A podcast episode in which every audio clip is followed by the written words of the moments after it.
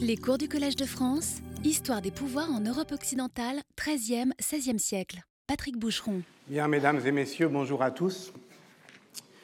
Je vous ai promis euh, la semaine dernière des narrateurs habiles et légers, de ceux qu'espérait Louis Marin pour nous défaire des pièges du récit. Mais qu'est-ce que la légèreté? Je crois que Italo Calvino l'a cherché sa vie durant, et notamment lorsqu'il collectait, en ethnologue patient et humble, les contes italiens. L'année de sa mort, en 1985, il travaillait à l'université de Harvard pour délivrer ce qui paraîtra de manière posthume euh, cette année, 85, sous le titre, enfin 86, sous le titre Leçons américaines. Des leçons, oui, au sens où nous l'avons défini la semaine dernière, c'est-à-dire des avertissements formulés pour l'avenir à partir d'une expérience accumulée, l'expérience des contes et d'une manière générale, au fond, l'avenir euh, de la littérature en laquelle Italio Calvino voulait dire sa confiance. Il s'agissait de formuler donc, euh, en tant que cette confiance se dépose dans la littérature, de formuler donc la possibilité d'un savoir social spécifique de ces six propositions pour le prochain millénaire, c'était le sous-titre, le prochain millénaire, c'est le nôtre désormais, Italo Calvino n'eut le temps d'en formuler que cinq avant de mourir à 61 ans.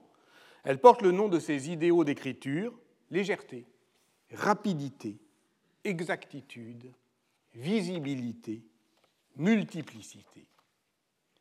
Et alors je me dis que ces idéaux sont ceux que vise l'art de la nouvelle, qu'on pourrait les combiner pour dire ceci, rendre visible avec exactitude la multiplicité du monde social et le faire rapidement et légèrement. La légèreté, tout d'abord. Écrire, pour Calvino, c'est non seulement sauter d'un poids, mais c'est aussi soustraire du poids à la structure du récit et du langage. Cette pratique de, l'allègement, songez euh, au motif de l'envol euh, dans ces romans, se justifie par une visée de, recherche de la vérité. On ne parle pas ici d'une fuite futile, d'une évaporation euh, poétique. On ne cherche pas à fuir ses responsabilités. Il s'agit bien au contraire de représenter son temps, de dire le vrai sur l'ordre des choses, d'écrire la prose du monde. Mais on sait aussi comment le monde se venge, justement quand on veut dire le vrai sur lui. Comment la pesanteur, l'inertie, l'opacité du monde trouvent à s'accrocher à la plume de l'écriture qui veut précisément se porter dans la plaie pour la ralentir, pour l'alourdir, pour lui imposer une lente pétrification. Comment alors échapper à ce monde qui se mue en pierre, au regard inexorable de la méduse, comment lui trancher le cou. Il y faut le bouclier euh, de bronze de Persée dans lequel se reflète le visage de la méduse, mais il y faut aussi ses sandales ailées. Ce reflet et cet envol disent la sagesse de la fiction, qui est de représentation, comme on l'a vu la semaine dernière, pour ne pas se laisser éblouir par l'image, par l'image du pouvoir. Il faut effectivement n'en voir que le reflet, sinon on s'aveugle, qui est de représentation, mais qui est aussi de légèreté. Et pas n'importe laquelle des légèretés. Italo Calvino l'appelle légèreté pensive, pensosita, par opposition à la légèreté frivole, et son élan est de faire paraître pesante, inerte et opaque la frivolité. Pour le faire comprendre, Italo Calvino prend appui sur une nouvelle de Boccace, la neuvième de la sixième journée du Décaméron. Il prend appui sur elle, oui, comme, euh, comme on prend son élan. Nous sommes à Florence, mais dans une Florence euh, qui n'est pas tout à fait celle d'aujourd'hui. Alors, je veux dire l'aujourd'hui du temps de la narration, aujourd'hui où Boccace écrit le Décaméron, soit entre 1349 et 1351 probablement. Nous sommes dans une Florence d'avant la chute, d'avant la déchéance au sens de Peggy. Je cite, Sachez que notre ville dans le passé, était le théâtre de belles et louables coutumes, toutes perdues aujourd'hui, car l'avarice et la richesse croissent parallèlement, elles sont toutes tombées en désuétude. Cet âge perdu de la générosité, de la libéralité, de l'insouciance aristocratique, telle qu'elle trouve à s'exprimer dans cette sociabilité de classe d'âge des brigades, qui rassemble donc la jeunesse dorée des élites euh, urbaines dans des pratiques de ritualisation euh, de la violence symbolique, ces, ces, compagnies, donc, qui sont souvent euh, remuantes, mais qui sont aussi dispendieuses, on en verra beaucoup cette année, qui exercent donc cette dépense ostentatoire qui caractérise le comportement chevaleresque.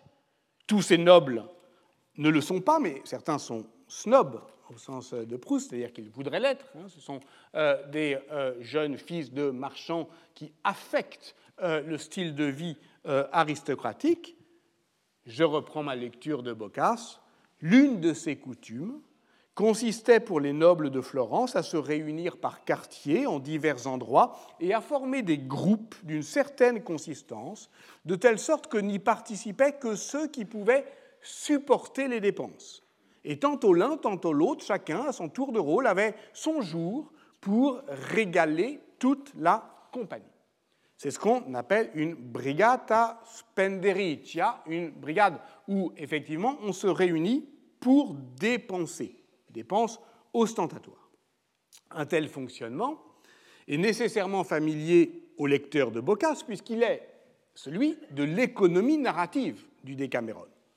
Je vous rappelle que le récit cadre des histoires, des 100 histoires, est bien celui-ci, chacun des dix conteurs, cette femme, trois hommes, à tour de rôle, à son jour, pour régaler toute la compagnie.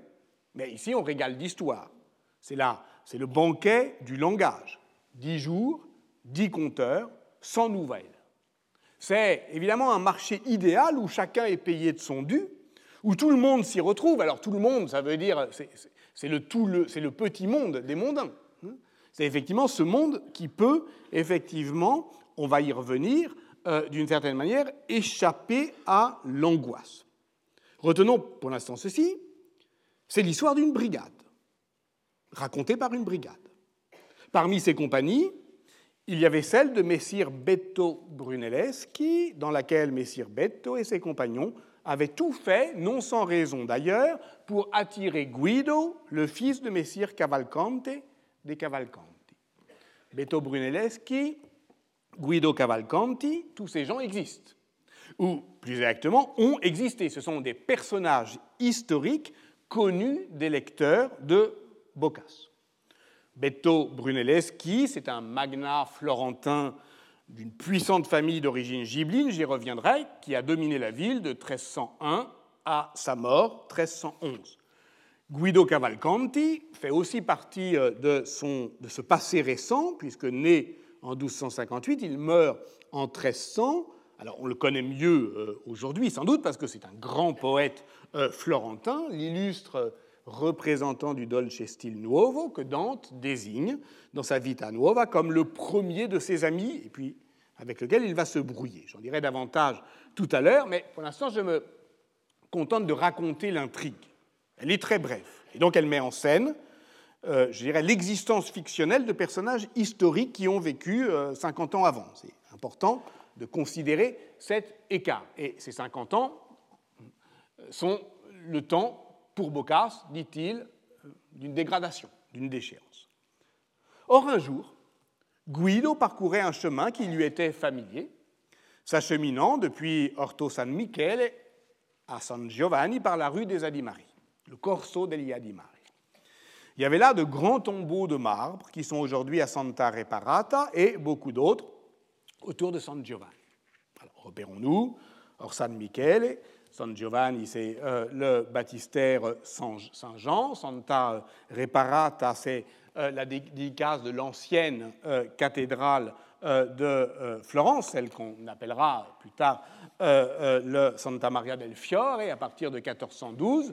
Dans cet entretemps, entre donc le temps de l'histoire et le temps de la, de, la, narration, eh bien, on sait ce qui se passe. Euh, c'est Arnolfo di Cambio à partir de 1297, puis Giotto à partir de 1334 qui refondent euh, la cathédrale. Giotto lui-même étant un des personnages euh, du Décameron. Je parle toujours ici du temps qui s'intercale entre le temps de l'histoire et le temps de la narration. Et cet entretemps est intéressant parce que, effectivement, Boccace dit aujourd'hui.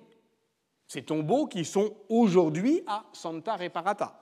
Parce que le lecteur sait peut-être lui aussi qu'à Santa Reparata est inhumé Beto Brunelleschi, qui est le personnage euh, de euh, la nouvelle. Mais je poursuis euh, ma lecture.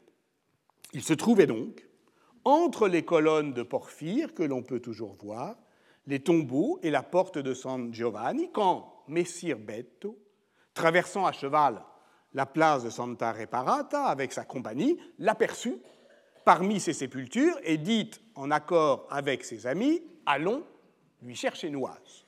Andiamo a dargli briga. Commence la brigue. Le chef a parlé. Allons-y, andiamo. En accord avec le groupe, on éprône ses chevaux, on fond sur lui, comme pour jouer à l'assaillir, dit le texte. Mais enfin, bon, ils sont à cheval quand même. L'autre ne l'est pas. C'est un jeu, mais un jeu un peu méchant, un jeu un peu dangereux. On a quelque chose à reprocher à Guido, Guido Cavalcanti. C'est au fond bah, de faire mentir la promesse de son nom. Pourquoi tu viens pas chevaucher avec nous? Guido, viens. Sois gentil cette fois-ci. Euh, viens avec nous. Euh, il y a la pression du groupe. Parce que Guido, on va, voir, on va le voir, a tout pour, euh, d'une certaine manière, toutes les qualités natives, nobles, pour intégrer le groupe. Mais voilà, la situation, c'est que le chef du groupe n'arrive pas à l'agréger. Reproche, Guido, tu refuses d'être des nôtres, mais enfin, quand tu auras prouvé que Dieu n'existe pas, cela t'avancera à quoi? Qu'est-ce que vient faire Dieu dans tout ça?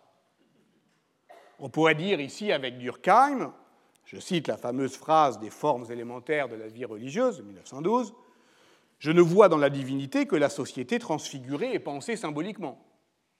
Donc Dieu, c'est la société, ou la société, c'est Dieu. Donc celui qui refuse de faire société ne croit pas en Dieu, ou pire, puisque Cavalcanti est philosophe, veut prouver qu'il n'existe pas. Alors évidemment, il y aurait beaucoup à dire sur ce lien fait de manière bien euh, cavalière entre défection et impiété, ce qui prouve bien que cette société urbaine est inscrite dans le cadre anthropologique global de l'Ecclésia. Elle y est inscrite d'une certaine manière, cette manière ouvre le possible d'une autre histoire des pouvoirs, mais enfin, il faudra quand même bien expliquer philosophiquement cette imputation d'athéisme qui tombe d'un cheval, mais qui ne tombe pas par hasard sur la tête de Guido Cavalcanti. Ça sera fait plus tard, mais pour l'instant, je demeure sur le fil du récit. Se voyant encerclé, Guido leur répondit avec promptitude, prestamente, Seigneur, vous êtes ici chez vous, libre à vous de me dire ce que bon vous semble. Puis, ayant posé la main sur l'un de ces tombeaux, qui était très haut, il prit son élan, et agile comme il l'était, se retrouva de l'autre côté. Leur ayant échappé, il s'en alla. C'est donc l'histoire de quelqu'un qui, hop, échappe au groupe. Vous vous souvenez peut-être que c'est avec Italo Calvino que nous devions lire cette nouvelle, c'est-à-dire en y allant chercher l'élan du récit, ce saut puissant et gracieux, salto, en italien, un envol, cette légèreté pensive qui non seulement s'écarte d'un bond de la frivolité, ils le sont frivoles, ces jeunes vitelloni, comme on dit dans le cinéma italien, mais non seulement laisse sur place les frivoles, pierre parmi les pierres, mort parmi les morts, proprement médusé, donc. Mais ce salto est un retournement, puisque d'une feinte, il permet d'abord de sortir d'un piège. Souvenez-vous aussi de la leçon des bêtes, du chaboté, hein, il s'agit aussi de ça, euh, sauver sa peau. Il charge quand même. Hein. C'est une charge de représentation, mais enfin, on a vu la semaine dernière ce qu'on en pouvait penser. ces gens-là veulent me coincer, ils me pressent, je dois sortir de la nasse, de la tyrannie de l'habitus, de l'arrogante séduction du groupe. Mais il permet aussi de piéger les piégeurs en passant de l'autre côté. Et tout cela se fait avec légèreté, mais en usant d'une légèreté que les autres ne, nous reconnaissent pas. Le texte italien dit si come colui che leggerissimo era, je viens de le traduire en suivant Christian Beck, euh, ce que je fais depuis le début en le corrigeant euh, parfois, agile comme il l'était, mais c'est bien de légèreté dont il s'agit, leggerissimo. Doué qu'il était d'une parfaite légèreté. Sous-entendu qu'on ne lui connaissait pas. Vous savez, il y a un cliché que j'aime bien. Euh, il était d'une agilité étonnante pour un homme de sa corpulence. Ça me fait rire. J'avais rêvé de dire cette phrase qui me faisait rire hein, dans un cadre solennel. Voilà au moins un rêve accompli. Hop, il se libère d'un bond. Ce qui, intéresse, Italo Calvino, c'est donc la souplesse de Cavalcanti, étonnante pour un homme de sa corpulence, et l'effet de surprise qu'elle provoque. Pourquoi? Parce que pourquoi il surprend son monde? Parce qu'on le pensait grave et lourd. Pourquoi on le pense grave et lourd? Parce que en faussant compagnie au fâcheux, lui, le penseur, lui qui effectivement euh, se promène dans les ruines, parmi les morts. Lui qui fait commerce, effectivement, avec ses amis invisibles que sont euh, eh ben, ceux qui nous ont précédés euh, dans ce qu'on appelle la culture. Eh bien, lui prend appui sur la tombe pour passer de l'autre côté. Et que dit cet envol? Je cite Italo Calvino que sa gravité recèle le secret de la légèreté, tandis que ce que beaucoup prennent pour la vitalité des temps bruyante, agressive, trépignante et tapageuse, appartient au royaume de la mort, comme un cimetière d'automobiles rouillés. Saisissante image de Calvino, qui en 1985 réactualise la vision de la Briata de Beto Brunelleschi, laissée là parmi les tombes comme des balourds. C'est comme si d'un coup tout le monde avait pris de l'âge. Mais précisément, ce que je cherche, moi, c'est à historiciser la lecture d'une telle nouvelle Comment rendre compte de ce temps qui passe euh, sur elle? Et c'est ce qui m'arrêtera à présent en tentant, à partir d'elle, de, dégager des principes euh, d'analyse générale sur euh, et le Décameron, mais aussi évidemment tout le, tout, le, genre littéraire qu'il fait naître. Contrairement le plus souvent aux autres textes que l'on va aborder ensemble dans ce cours, une œuvre aussi immensément et universellement célèbre que les Décaméron de Boccace, traduit dans toutes les langues européennes, euh, vous le savez, euh, dès le XVe siècle, euh, a fait l'objet de très nombreux commentaires, et je dis d'emblée que je m'appuie notamment ici sur les analyses récentes de Giorgio Inglese, Francesco Baussi ou encore de Fosca Mariana Bzini, dont on peut lire en français un livre récent paru à Lille en 2012, L'économie des passions, essai sur le Décaméron de Boccace. Mais il est utile aussi de partir d'une étude plus ancienne, c'est à partir de là que je prendrai mon élan, publiée en 1923, sous le titre La facessia di Guido Cavalcanti, qui est l'œuvre d'un critique néerlandais qui s'appelle André Joll, Joles, je ne sais pas comment on dit. Elle anticipait son grand ouvrage sur les formes simples, qui était une enquête de morphologie littéraire très originale, publiée en 1930, mais euh, surtout rendue célèbre d'ailleurs par sa traduction française au début des années 70 euh, dans euh, la collection de Gérard Genette, poétique, aux éditions du Seuil, sous le titre Formes simples. Elle a été beaucoup lue par les littéraires, les historiens, les anthropologues, qui s'intéressait à la brièveté des fables, des contes, des proverbes, des devinettes, euh, euh, des exemples plats, mais aussi notamment Carlo Ginzburg en a fait une lecture continue parce que ça lui permettait au fond d'user de, de, ce concept de Jolle, la morphologie, pour sortir de la fausse opposition entre, disons, la forme et le contenu. Joll distingue en effet le cas, l'exemple, l'illustration, et la nouvelle propose un cas, ou plus exactement, elle en est la forme savante, une forme simple, brève, dense, qui n'illustre pas une norme générale, mais ne donne pas non plus un exemple euh, de son application, mais au contraire le met en crise. C'est un cas. D'ailleurs, comme au sens juridique, on y reviendra euh, la semaine euh, prochaine. Le cas, c'est le récit d'une contradiction qui donne généralement à entendre le couinement de deux systèmes normatifs qui grincent l'un sur l'autre, l'un contre l'autre. disons qu'ils fictionnent et qu'il frictionne euh, le jeu des normes. Et c'est pour cela, effectivement, que, que, la narrativité est utile. Je cite André Jolès, la forme du cas a ceci de particulier qu'elle pose une question sans pouvoir donner la réponse, qu'elle nous impose l'obligation de décider, mais sans contenir la décision elle-même, elle est le lieu où s'effectue la pesée, mais non pas encore le résultat comprend d'ailleurs combien cette idée peut intéresser Carlo Ginzburg lorsqu'il tente de penser par cas l'exceptionnel euh, normal.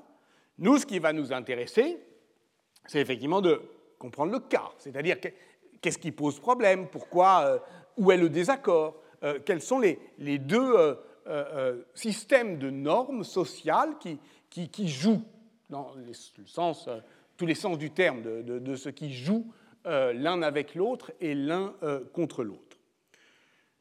Et suivons effectivement euh, la question de, justement morphologique.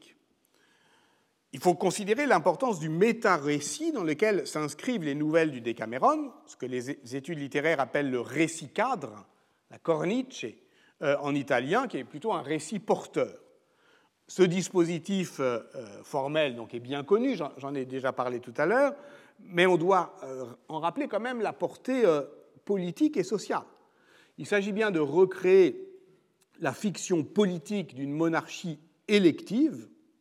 Tous les jours, il y a un roi, et ce roi est sept fois sur dix une reine, ce qui quand même pas rien.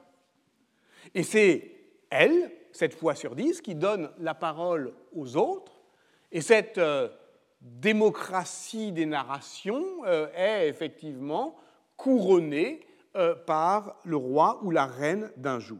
Je n'ai pas besoin de développer plus avant, mais c'est évidemment euh, décisif pour historiciser la nouvelle, j'y reviendrai.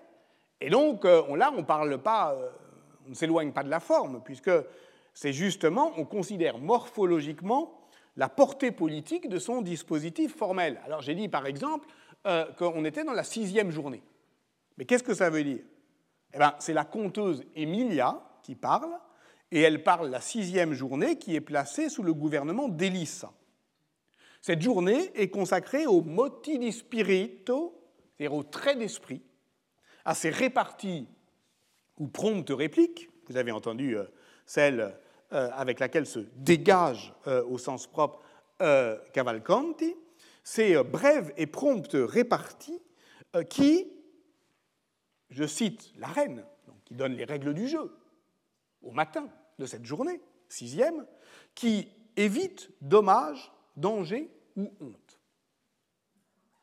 Dommage, danger ou honte. Donc, il s'agira, euh, il ne s'agit pas de blesser. Ce n'est pas une, un mot qui va tuer.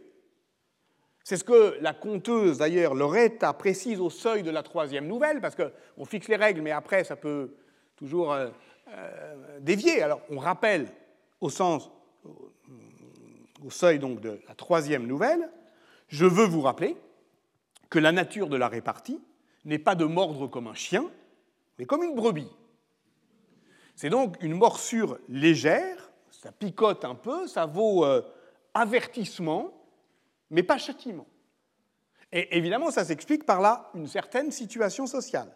Je cite encore Loretta, c'est pourquoi il faut s'assurer du comment, du pourquoi, et avec qui on se sert de la répartie, et également en quel lieu. Nous voilà donc prévenus.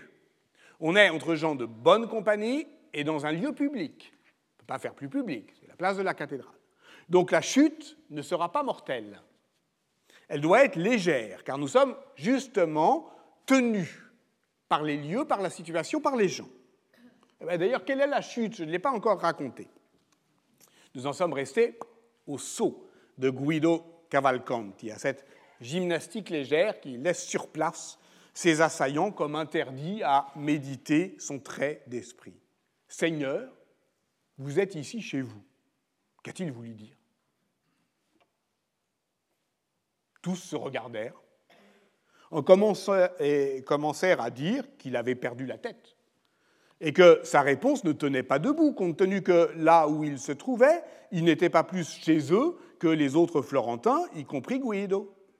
C'est juste, on est au cœur de la ville, dans l'épicentre de son espace civique, un espace civique où effectivement les nobles ne sont pas plus chez eux que le peuple. Voilà ce qui les étonne euh, d'ailleurs. On pourrait là faire euh, une euh, analyse en termes de, qualité juridique des espaces publics, parce que si on prend le droit romain, effectivement, on doit distinguer entre les espaces publics, les espaces communs, les espaces privés. Il y a des espaces privés, la Corso des, des Mari, bah, c'est un peu chez eux quand même, et puis il y a des espaces qui sont inappropriables, hein. c'est le sacré du cimetière, et justement, c'est en prenant appui sur une tombe qu'il les laisse dans un espace commun. Et euh, l'espace euh, euh, commun appartient à tout le monde. Donc, c'est ça qu'ils ne comprennent pas. Ils disent, ben, oui, ils nous laissent, vous êtes ici chez nous, mais tout le monde est chez soi ici.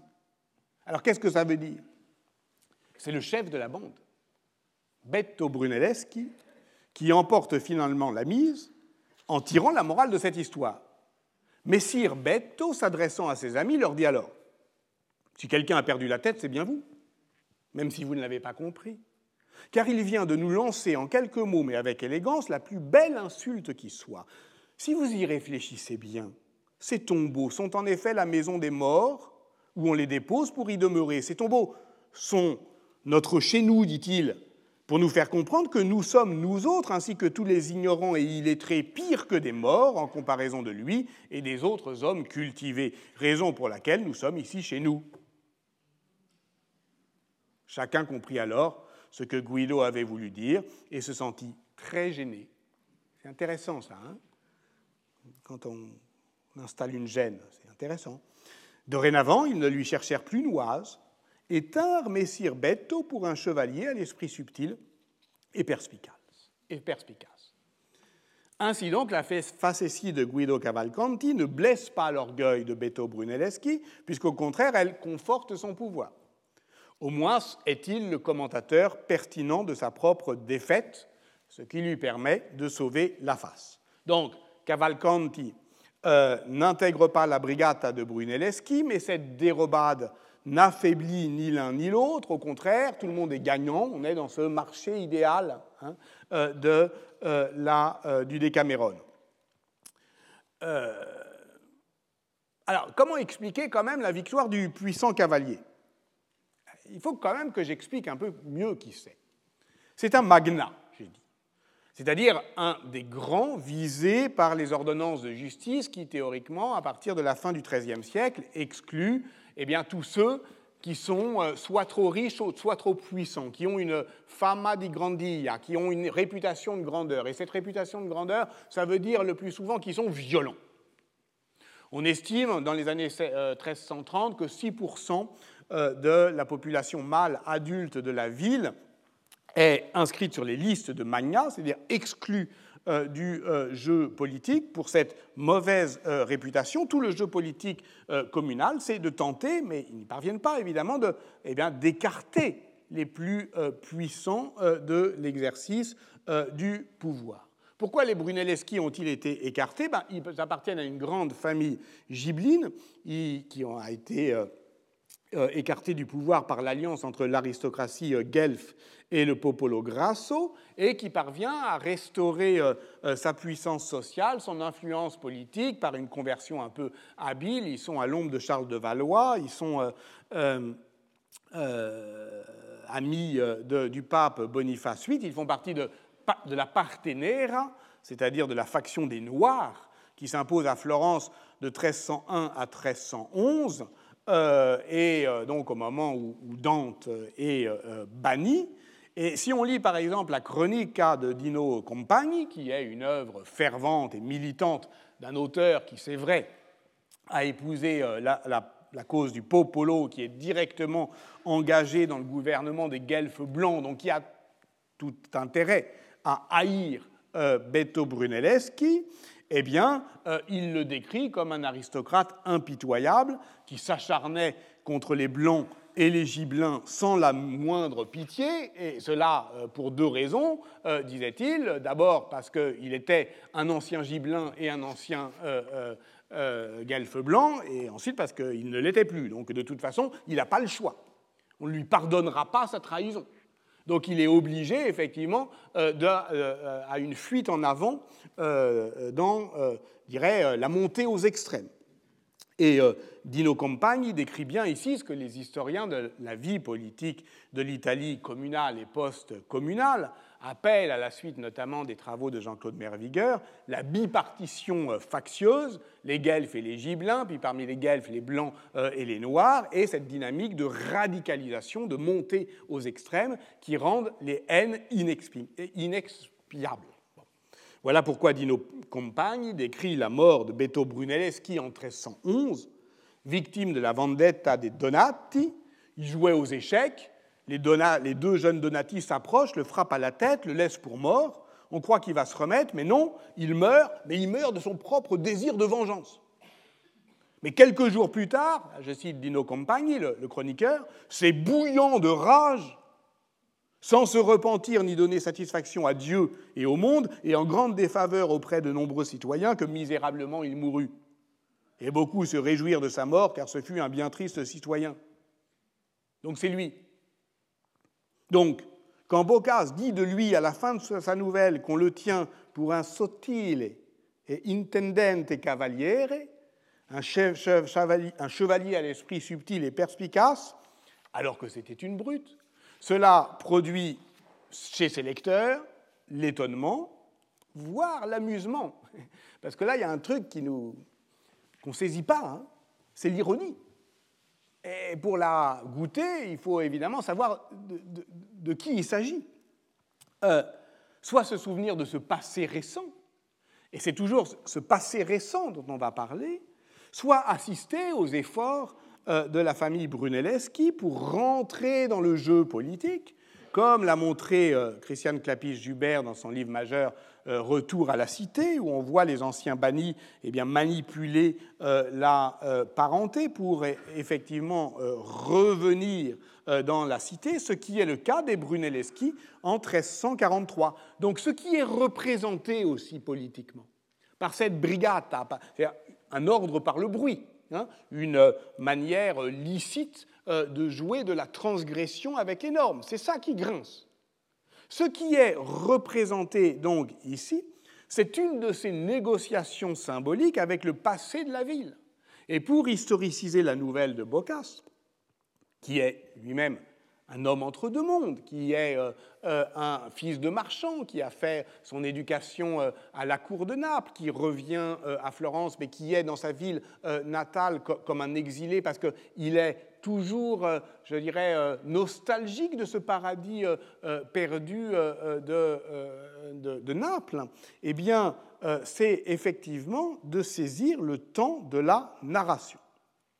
Donc, euh, Beto Brunelleschi se sauve socialement en reconnaissant la noblesse de Guido Cavalcanti à la toute fin et négocie au fond la reproduction de sa domination sociale. Alors, euh, voilà ce qu'on peut dire euh, de Beto Brunelleschi, mais il est complètement hors champ de la narration. Hein. Il faut en savoir un peu plus pour le comprendre. En revanche, pour analyser historiquement le rôle de Guido Cavalcanti dans cette fiction politique, euh, on peut lire la, nouvelle quand même. Et je reviens un petit peu en arrière parce qu'il y a un extrait que je ne vous ai pas lu. C'est un petit peu avant le dénouement. Guido Cavalcanti est, dit la nouvelle, l'un des meilleurs dialecticiens du monde, excellent expert en philosophie naturelle, ajoutant ce dont la compagnie se souciait fort Philosophe naturel, philosopho natural et renvoie ici à l'usage du syntagme, loquens ut naturalis, parlant en physicien, dans les universités médiévales, ainsi que l'a montré euh, Luca Bianchi, la philosophie naturelle des penseurs délimite euh, un domaine autonome de pensée qui est relativement à l'abri, euh, je dirais, du contrôle exercé par les docteurs en théologie. Si on dit mais je parle en philosophe naturel, ça veut dire en physique, c'est une position euh, qu'on peut désigner avec mille précautions comme une position d'avéroïste, hein, qui considère que l'homme peut se diviniser en assimilant sa propre intellection à l'intellect agent, l'intellect collectif, puisque chez Averroès et surtout chez les avéroïstes latins, ce qui pense, euh, ce n'est pas l'individu, euh, c'est la société. Ainsi accède-t-on à la vie bonne d'une félicité mondaine qui peut être dite naturelle, puisqu'elle dépend de l'exercice optimal de la faculté humaine la plus noble qui soit, celle de l'intellection. Ceux qui sont dépourvus de cette noblesse du savoir vivent comme des animaux, et donc on peut dire, comme on l'a vu, qu'ils sont déjà morts.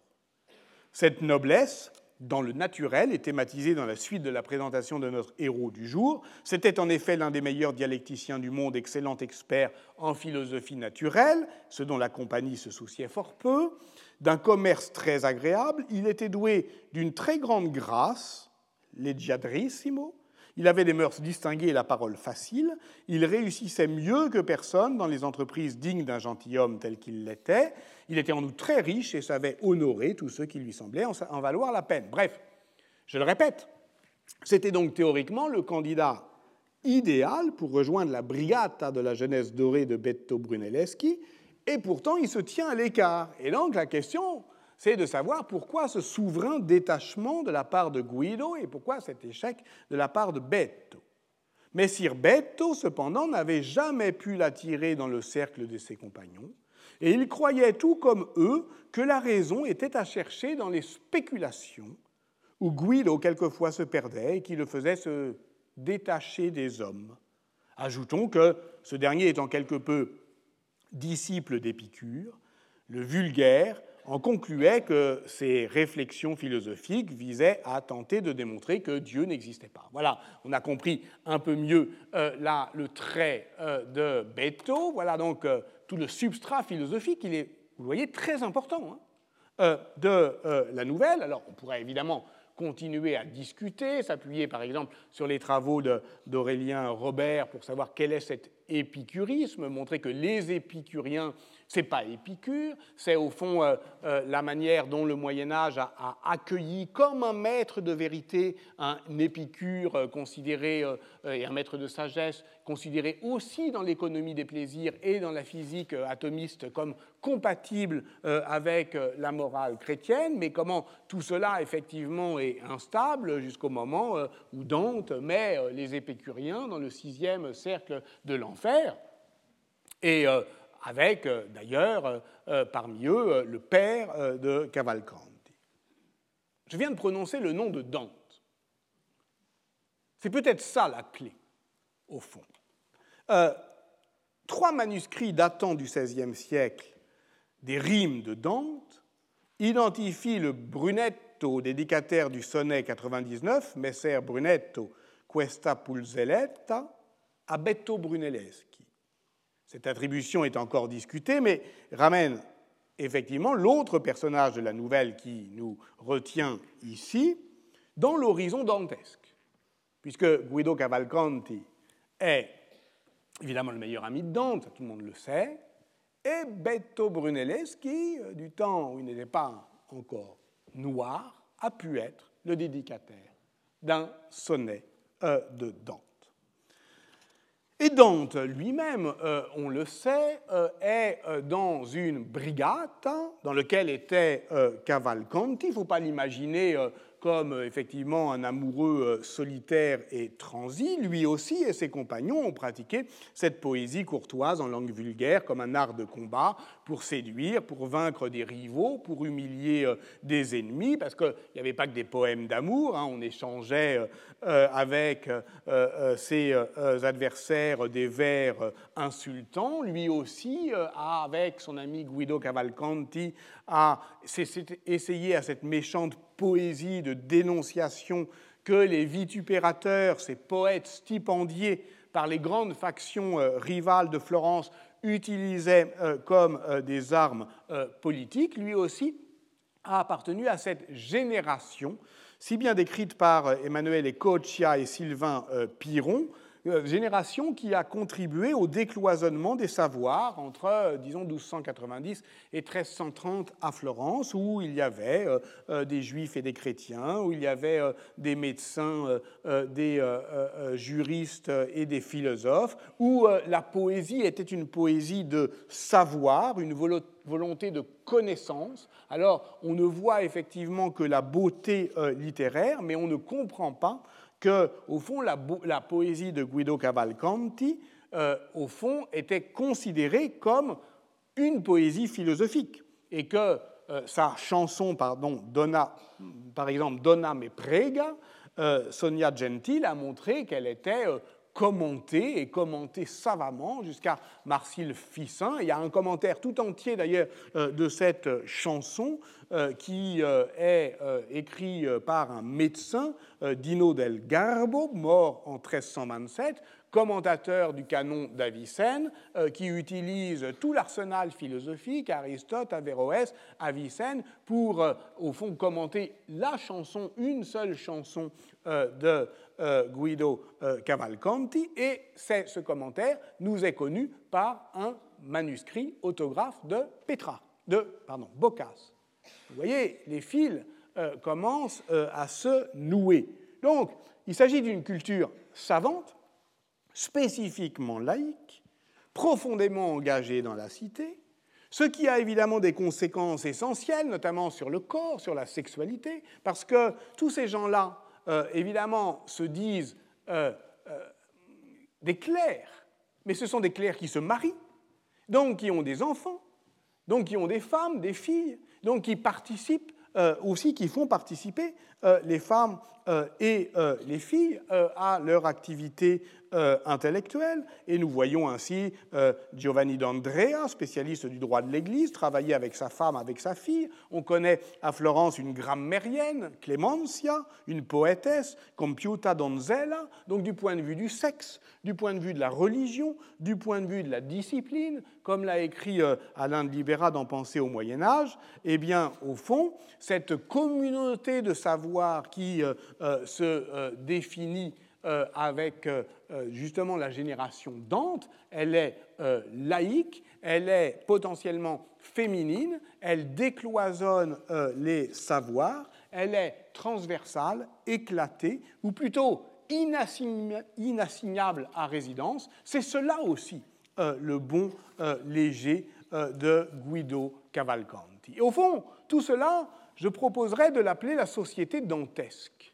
Non pas pour renvoyer à l'enfer, même si tout à l'heure je vais y renvoyer, mais pour renvoyer à une société qui se reconnaît tout entière dans le miroir poétique que Dante a dressé devant elle dans un passé récent, et au fond où se s'exprimait, davantage qu'elle ne trouvait à se résoudre, toutes les tensions contradictoires qui font la société communale à la fois judiciarisée et violente, savante et vindicatoire, civile et brutale, codifiée par le droit, mais aussi par des pratiques extrajudiciaires de règlement des conflits, comme la dérision, comme la poésie, comme euh, la vengeance, comme euh, toutes les pratiques de dénonciation. Après tout, l'enfer de Dante est aussi une longue chaîne de vitupération. Après tout, sa littérature à Dante est aussi euh, l'arsenal de ses vengeances. La culture des élites dans cette société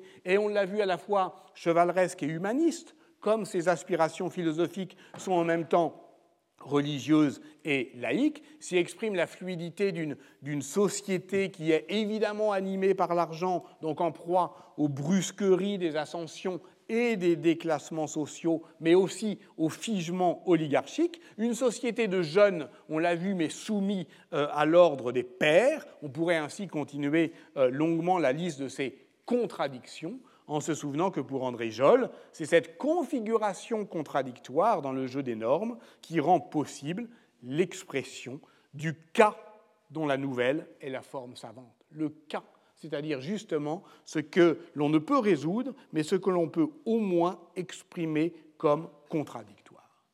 Cette société, cette société donc euh, présentée comme une société d'un passé récent, qu'est-ce qui fait qu'elle est séparée de nous? Pourquoi est-on avec elle euh, coupé, peut-être même coupable fait trois quarts d'heure que je parle. Et je n'ai pas dit le mot qu'il fallait, la peste. Le Décameron est écrit entre 1349 et 1351, après la peste. On parle si peu de la peste. C'est extraordinaire parce que, d'une certaine manière, euh, vous le savez, aujourd'hui, euh, qu'on a euh, réussi, mais c'est depuis 2011, euh, euh, à restituer l'histoire phylogénétique de la peste en reséquençant le génome de Yersinia pestis. Aujourd'hui, qu'on a réussi à, reconsidérer l'environnement climatique qui rend la possible l'épidémie euh, pesteuse à partir euh, probablement des années 1260-1270 en Asie centrale, et donc qui explique après coup ce qu'on appelle l'anomalie climatique du Moyen Âge du 10e au 13e siècle, le moment où quand même l'Europe a sa population qui se voit, qui voit qui triple, hein, au moment où, d'une certaine manière, toute cette histoire que les, contemporains ont subie, mais qu'ils ne comprenaient pas, euh, est à nouveau intelligible pour les historiens, c'est-à-dire depuis à peine dix ans. Et au fond, euh, c'est une remarque d'une fausse banalité, parce qu'il n'y a pas tant euh, d'événements historiques que l'on comprend incomparablement mieux que ceux qui l'ont vécu. Mais là, c'est le cas. Et d'une certaine manière, le paradoxe euh, qui, est, qui, a été euh, euh, relevé, c'est que cette peste, alors évidemment, elle ne concerne pas que Florence, mais vous savez que Guy de Chauliac, qui est le médecin qui écrit à Avignon en 1363 sa grande chirurgie, l'appelle la peste de Florence. Elle est venue en Europe par Florence. Ce n'est pas vrai. Ils ne comprennent pas, les médecins. Ils n'ont aucune raison de comprendre les vecteurs de l'épidémisation, même si aujourd'hui euh, euh, les historiens réévaluent la rationalité euh, de, la, de, la, médecine de ce, temps. Mais au moins, ils décrivent.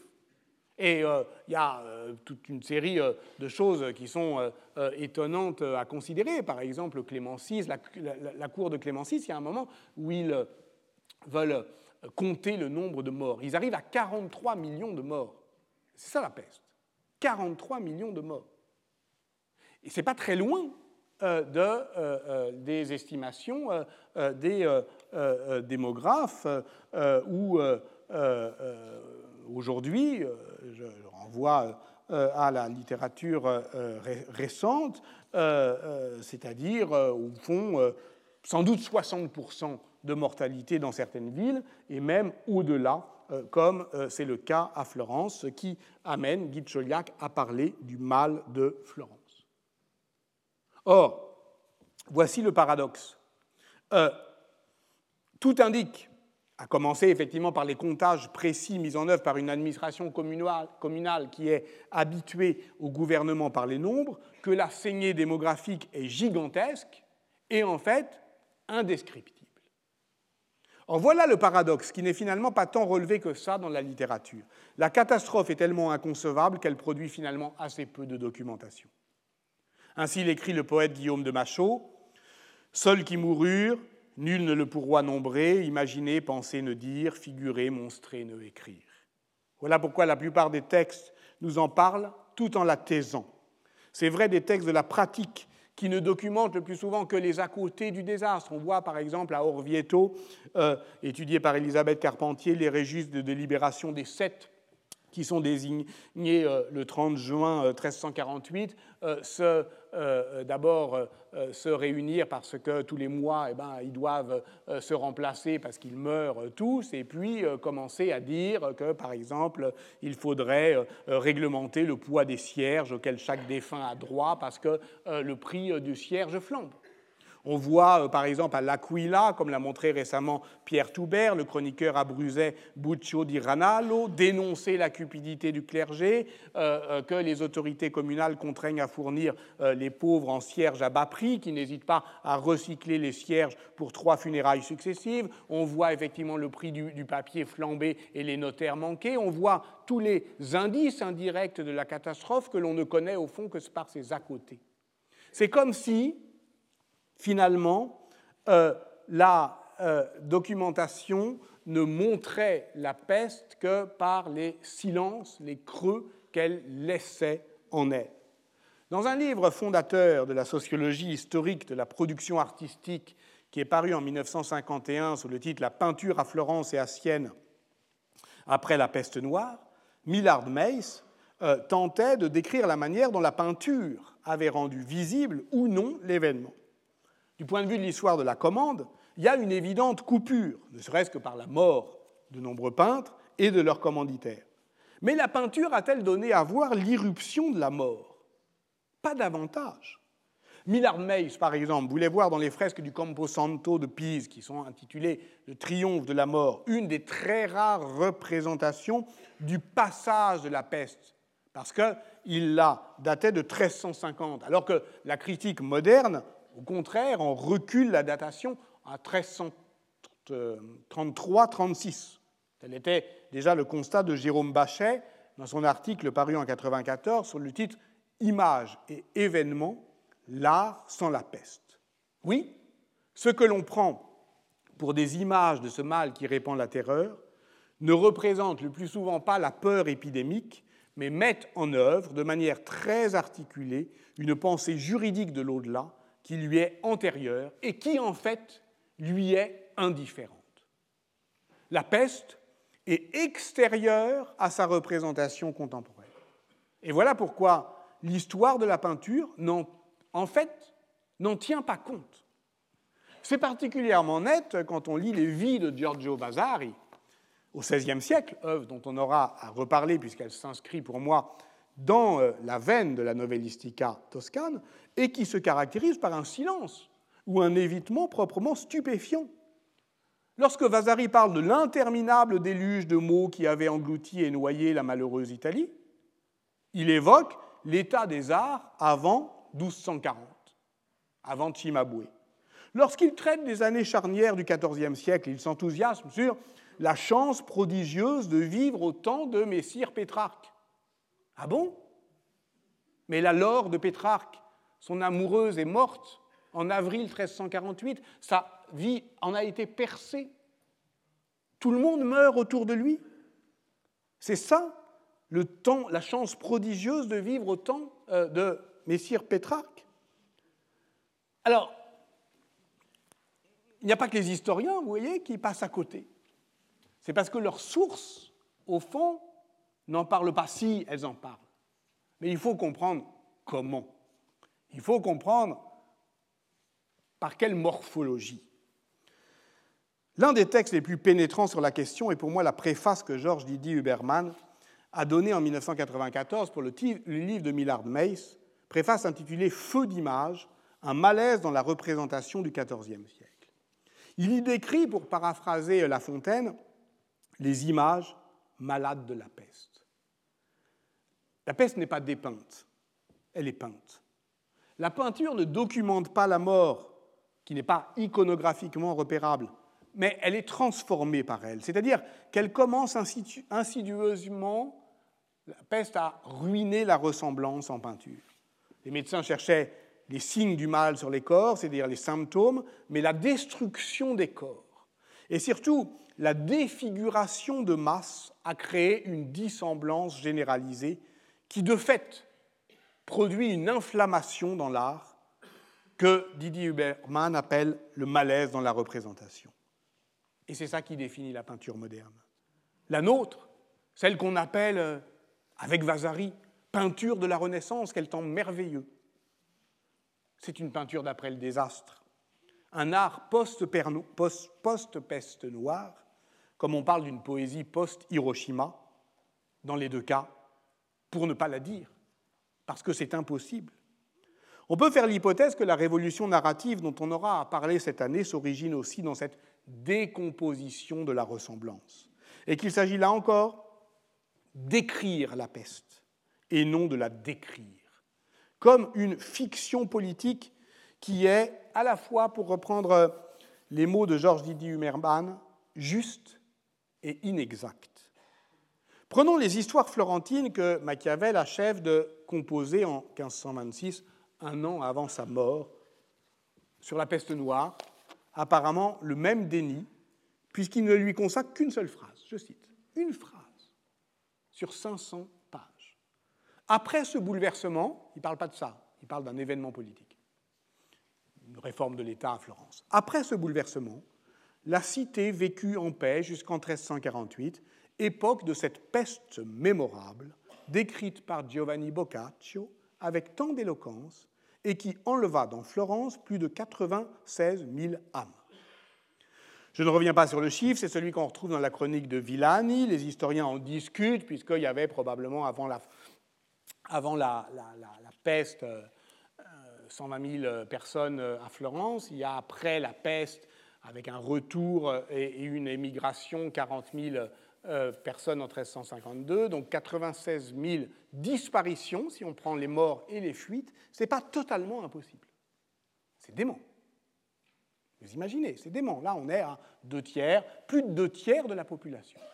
Euh, je ne reviens pas non plus sur la brièveté de l'incise, même si elle dit en elle-même la plus troublante des conséquences de l'épidémie dans l'ordre politique. Le fait qu'il n'y en a pas que qu'on obéit comme avant, qu'on se gouverne comme avant, qu'on croit comme avant, qu'au fond, alors il peut y avoir, on en discute, est-ce que la révolte des turbans rouges euh, en Chine en 1351 a à voir avec la peste, mais encore faut-il être certain que la peste ait frappé la Chine, tout ça est très euh, discutable, mais pour tout ce qu'on connaît, la peste n'a pas de conséquences politiques. Mais Machiavel a raison, ce n'est pas un bouleversement. Mais on ne peut pas non plus, en même temps, euh, ne pas voir que partout, dans la politique, dans l'ordre politique, comme le montre euh, Sola Labellès dans sa thèse encore inédite sur l'expansion territoriale de Florence, où il voit des petites cités comme Prato, Colle, San Gimignano passer en 1349 dans l'orbite florentine parce qu'elles n'ont plus les forces démographiques pour assurer leur indépendance. Et donc, on le voit, mais, personne ne dit, ni dans les euh, euh, euh, actes de la pratique, ni dans les actes narratifs, que c'est à cause de ça. Donc la peste reste donc à la fois le plus évident et le plus mystérieux des ressorts politiques, écrit Solal Abélès. Retenons ici, pour terminer, que Machiavel semble déléguer la mémoire de l'événement à l'œuvre de Boccace. Étonnant passage de relais de l'histoire à la fiction. Pour la peste, voyez Boccace. Mais quoi dans Boccace? Je ferai l'hypothèse que tout dans Boccace. La peste est mémorable, mais Machiavel n'en parle pas. Elle est donc inoubliable et indescriptible. Mais en quoi Boccace en parle-t-il avec éloquence? Alors, il en parle évidemment dans l'introduction de la première journée du Décaméron, qui constitue la plus longue description littéraire de la mortelle pestilence, qui a évidemment une valeur euh, documentaire, même si elle reprend euh, euh, une description de la décomposition morale et politique de la société florentine qui est aussi une reprise de la littérature antique sur l'épidémie, même s'il reprend Lucrèce, qui lui-même reprend Thucydide. voilà, il y a des, il y a des descriptions criantes de, vérité où il montre, par exemple, la panique funéraire. Elle n'est pas attestée archéologiquement, c'est extraordinaire. Hein. Euh, l'archéologie funéraire montre que jusqu'au bout, on tente quand même, tant qu'on le peut, d'assurer euh, euh, des sépultures honnêtes à tout le monde. Mais voilà ce qu'écrit Boccace, porté en chaque église chaque jour, à presque chaque heure, affluait la multitude des cadavres étalés, la terre sainte étant insuffisante pour tant de sépultures, surtout s'il en avait voulu donner à chaque corps une place distincte selon l'ancienne coutume, on laissait dans les cimetières des églises, lorsque tout était plein, des fosses immenses où par centaines on mettait les survenants, entassés là comme des marchandises que l'on empile dans les cales des navires. Ils étaient, couche après couche, recouverts d'un peu de terre, jusqu'à ce que l'on en fût au sommet de la fosse. On ne peut évidemment lire indifféremment aujourd'hui ces descriptions de corps entassés comme des choses, tant les drames du XXe siècle y superposent par transparence d'autres visions d'horreur.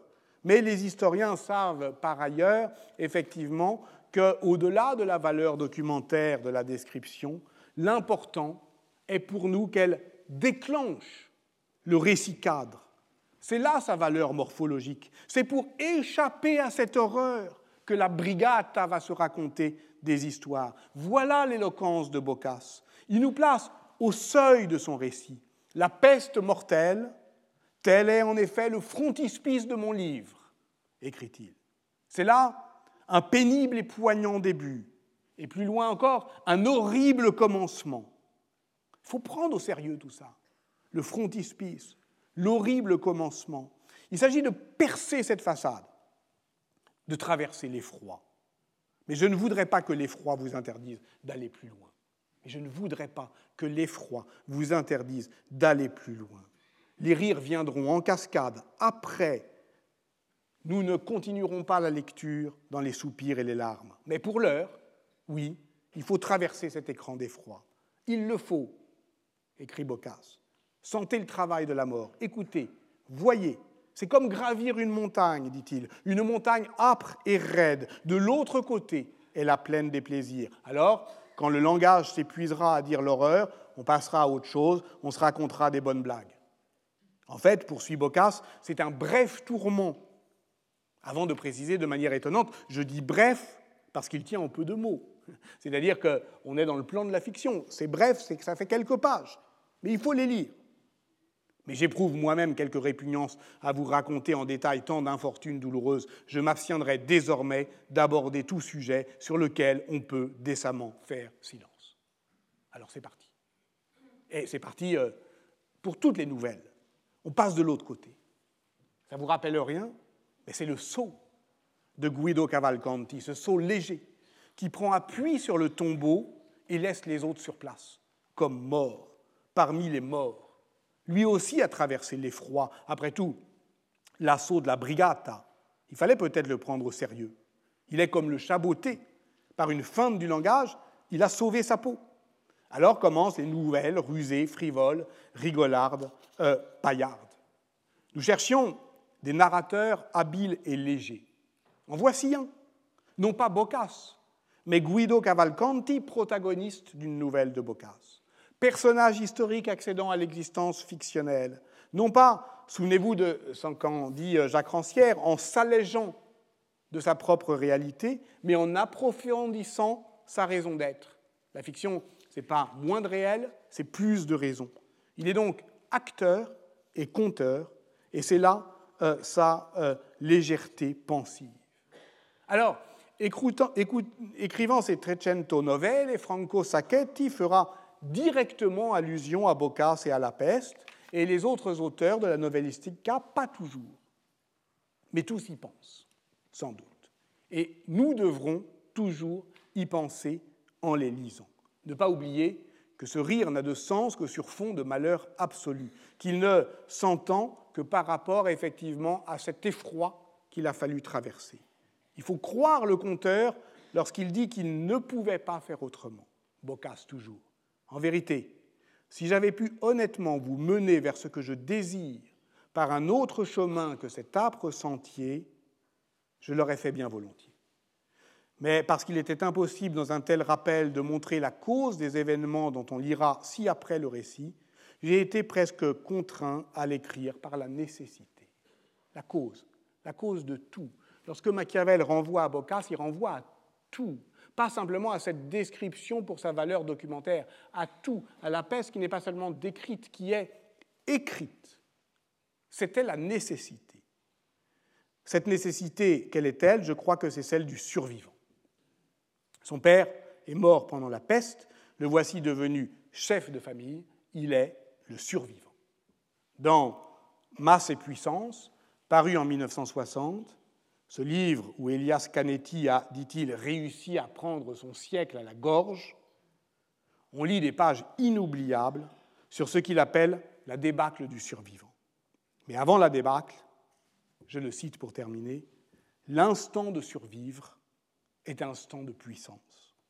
L'effroi d'avoir vu la mort se dénoue en satisfaction, puisque l'on n'est pas soi-même mort. Voici celui-ci gisant, mais le survivant debout. C'est comme s'il y avait eu combat et que l'on eût soi-même tué la mort. Survivant, chacun est l'ennemi de l'autre. Ainsi décrit-il un peu plus loin le despote comme un survivant au pouvoir. Nous parlerons de ces tyrans comme des survivants au pouvoir, car il nous faut mener une histoire des pouvoirs. Or, celle-ci est d'abord l'histoire de la méchanceté des hommes. Mais il ne faudra jamais oublier, et comment l'oublier, nous qui avons vécu au XXe siècle, que la grande affaire est d'abord la méchanceté des temps, que le Décameron est tout entier cela, une révolte fictionnelle contre la tyrannie de la mort. Machiavel a raison d'y renvoyer, comme l'histoire renvoie à la fiction politique, mais il ne renvoyait pas seulement au frontispice du livre, il renvoyait au livre, au livre dans son ensemble, à ces 100 nouvelles, qui toutes, au fond, ne parlent que de cela, du point de vue du survivant. Je n'ai dit que le dixième de ce que l'on peut dire du centième du Décaméron. Mais au moins, j'ai trouvé le titre de la séance qui s'achève, Boccace, le survivant et la tyrannie de la mort. Merci.